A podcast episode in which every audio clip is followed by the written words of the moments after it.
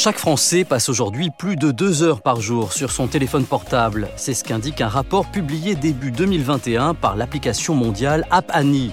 Lire, jouer, socialiser, acheter, rêver, regarder, comparer, discuter, suivre, se plaindre, presque tout ce que nous faisons dans notre vie privée se fait en ligne. Mais cet accès omniprésent à Internet a également augmenté l'exposition des particuliers, adultes comme enfants, à de nombreux risques. La lutte contre la cybercriminalité devient ainsi une priorité à laquelle l'offre en matière d'assurance doit s'adapter. Bienvenue dans ce podcast consacré à la protection cyber pour les particuliers. Avec nous pour en parler, Anne-Caroline Tabot, directrice des risques de particuliers pour Chubb en France. Alors, lorsqu'on évoque les risques cyber de particuliers, de quoi parle-t-on exactement? Alors ces risques qu'on appelle cyber sont assez divers et ils font partie de notre quotidien. Il concerne les biens matériels des particuliers comme les téléphones et les ordinateurs, mais aussi bien les biens immatériels comme leurs données ou leur réputation. Et ces risques peuvent être sans conséquence ou bien plus sérieux, accidentels ou bien à l'initiative de cybercriminels. Et très important, ils peuvent affecter notre vie personnelle comme notre vie professionnelle. Qu'est-ce qui fait euh, des risques cyber un enjeu important euh, aujourd'hui? Bah, Le monde est de plus en plus connecté les Français consacrent 2h25 euh, de leur temps quotidien à surfer, dont deux tiers le font depuis leur smartphone. Fin 2020, selon Médiamétrie, 92% des foyers étaient connectés à Internet. Alors, en résumé, tout ce que nous faisons dans notre vie privée se fait en ligne. On échange sur les réseaux sociaux, on fait nos achats en ligne, on lit, on regarde des films en ligne, on gère nos impôts, notre santé, notre retraite en ligne et on fait des rencontres. Donc peu de gens ont conscience des risques encourus et pourtant on est bien tous concernés. Un certain nombre de risques, oui, et ça ne s'arrête pas qu'au euh, cybercrime. Tout à fait. Il existe d'autres problèmes et ils sont nombreux. On doit prendre en compte la perte ou la destruction accidentelle de matériel ou de données, l'exposition à des contenus dangereux ou encore le cyberharcèlement. La cybercriminalité n'est pas seulement une menace lors d'activités bancaires ou sociales, c'est une menace permanente, que l'on soit en ligne ou pas. Si on prend par exemple les réseaux sociaux, même sans avoir de compte, vos amis et votre famille peuvent partager des photos personnelles et nominatives sans se méfier.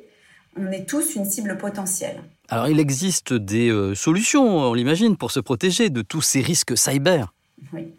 Aujourd'hui, il y a de nombreuses garanties et outils de prévention du risque dans ce domaine. Mmh. Euh, si je vous en cite quelques-unes, il y a l'assurance scolaire contre le harcèlement de son enfant, le logiciel antivirus quand on achète un nouveau PC, votre banque qui met en place des mesures de sécurité ou une couverture euh, dans votre assurance habitation. Mais ce ne sont que des petits bouts de garantie et de couverture qu'un particulier doit multiplier pour avoir l'esprit tranquille. Or, la cybercriminalité est de plus en plus sophistiquée. Pour se protéger, il faut que le particulier se tourne vers une solution qui prenne en compte tous les aspects des risques qu'il encourt, qu'ils soient physiques ou immatériels. Alors justement, pour avoir une protection optimale, qu'est-ce que ça regroupe? Alors, dans les risques cyber, Chubb a défini quatre grandes étapes sur lesquelles les particuliers ont besoin d'être soutenus et accompagnés. Tout d'abord, il y a la prévention et le support technique les clients ont accès à des experts qui vont les aider à évaluer leur cyberscore. C'est-à-dire? Alors, c'est-à-dire qu'ils vont identifier les failles de leurs appareils, de leur adresse email et de leur habitude en ligne. Et ça va leur donner un score. En fonction du résultat, les experts vont leur proposer des actions concrètes pour améliorer le niveau de protection. On leur donne la possibilité de détecter des données volées on fait également de la formation via l'envoi d'emails tests, d'hameçonnage pour leur apprendre à les identifier. Et très important, on met en place une hotline pour répondre à toute demande du client. Ça, c'est la première étape. Tout à fait. La deuxième étape, c'est celle de la réparation. En cas de piratage qui aurait endommagé un appareil, on retire le logiciel malveillant, on répare l'appareil infecté ou tout simplement, on le remplace s'il n'est pas réparable. On a ensuite l'étape de l'accompagnement, où le particulier bénéficie de l'aide d'une équipe juridique spécialisée dans différents cas de figure. Par exemple Par exemple, en cas de harcèlement ou d'intimidation en ligne, comme des moqueries, du partage de données personnelles, financières, médicales ou de photos intimes. Le client bénéficie de l'accompagnement d'une entreprise juridique spécialisée experte en diffamation, en vie privée et en harcèlement. Cette entreprise propose des consultations pour obtenir des conseils et représente ses clients pour procéder au retrait du contenu et l'arrêt du harcèlement. Alors vous parliez de quatre étapes, il y en a eu trois. La quatrième, c'est quoi?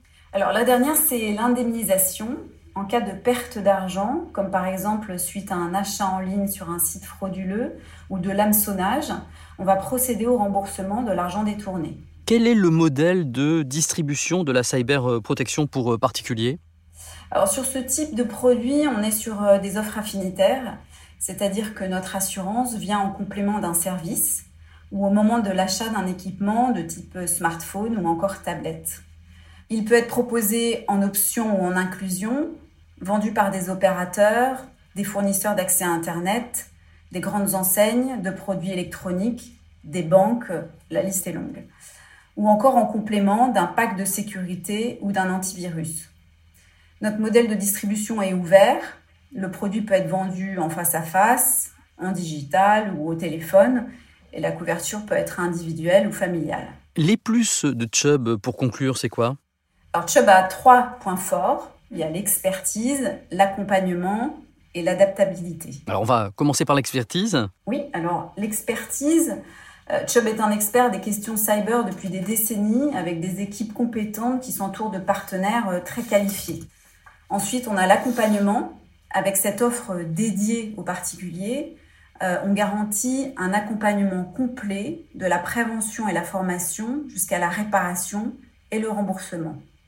Et enfin, en troisième point, nous pouvons nous adapter et répondre à de nombreux risques et cibles. On ne va pas euh, seulement cibler les risques les plus significatifs, et nous avons exploré toutes les possibilités liées au cyber. Anne-Caroline Tabot, directrice des risques de particuliers de Chubb en France. Vous pouvez retrouver ce podcast sur les différentes plateformes et sur le site internet de Chubb, chubb.com. Nos experts Chubb sont à votre disposition pour tout complément d'information.